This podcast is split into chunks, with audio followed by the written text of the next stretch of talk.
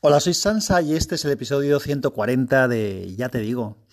Hoy es 26 de diciembre, segundo día de Navidad, día en el que mucha gente trabaja, ya no es festivo, pero para mí siempre ha sido especial porque cuando era pequeño, el día en que celebrábamos la Navidad con mis abuelos y con, mis primos y demás, era el segundo día de Navidad, porque el primer día de Navidad, pues ya sabéis lo que pasa en estas fechas, que siempre hay compromisos de unas familias y otras. Y bueno, pues nos tocaba a nosotros celebrarlo el día 26 con la familia de mi madre. Así que hoy, 26, es cuando os deseo feliz Navidad a todos.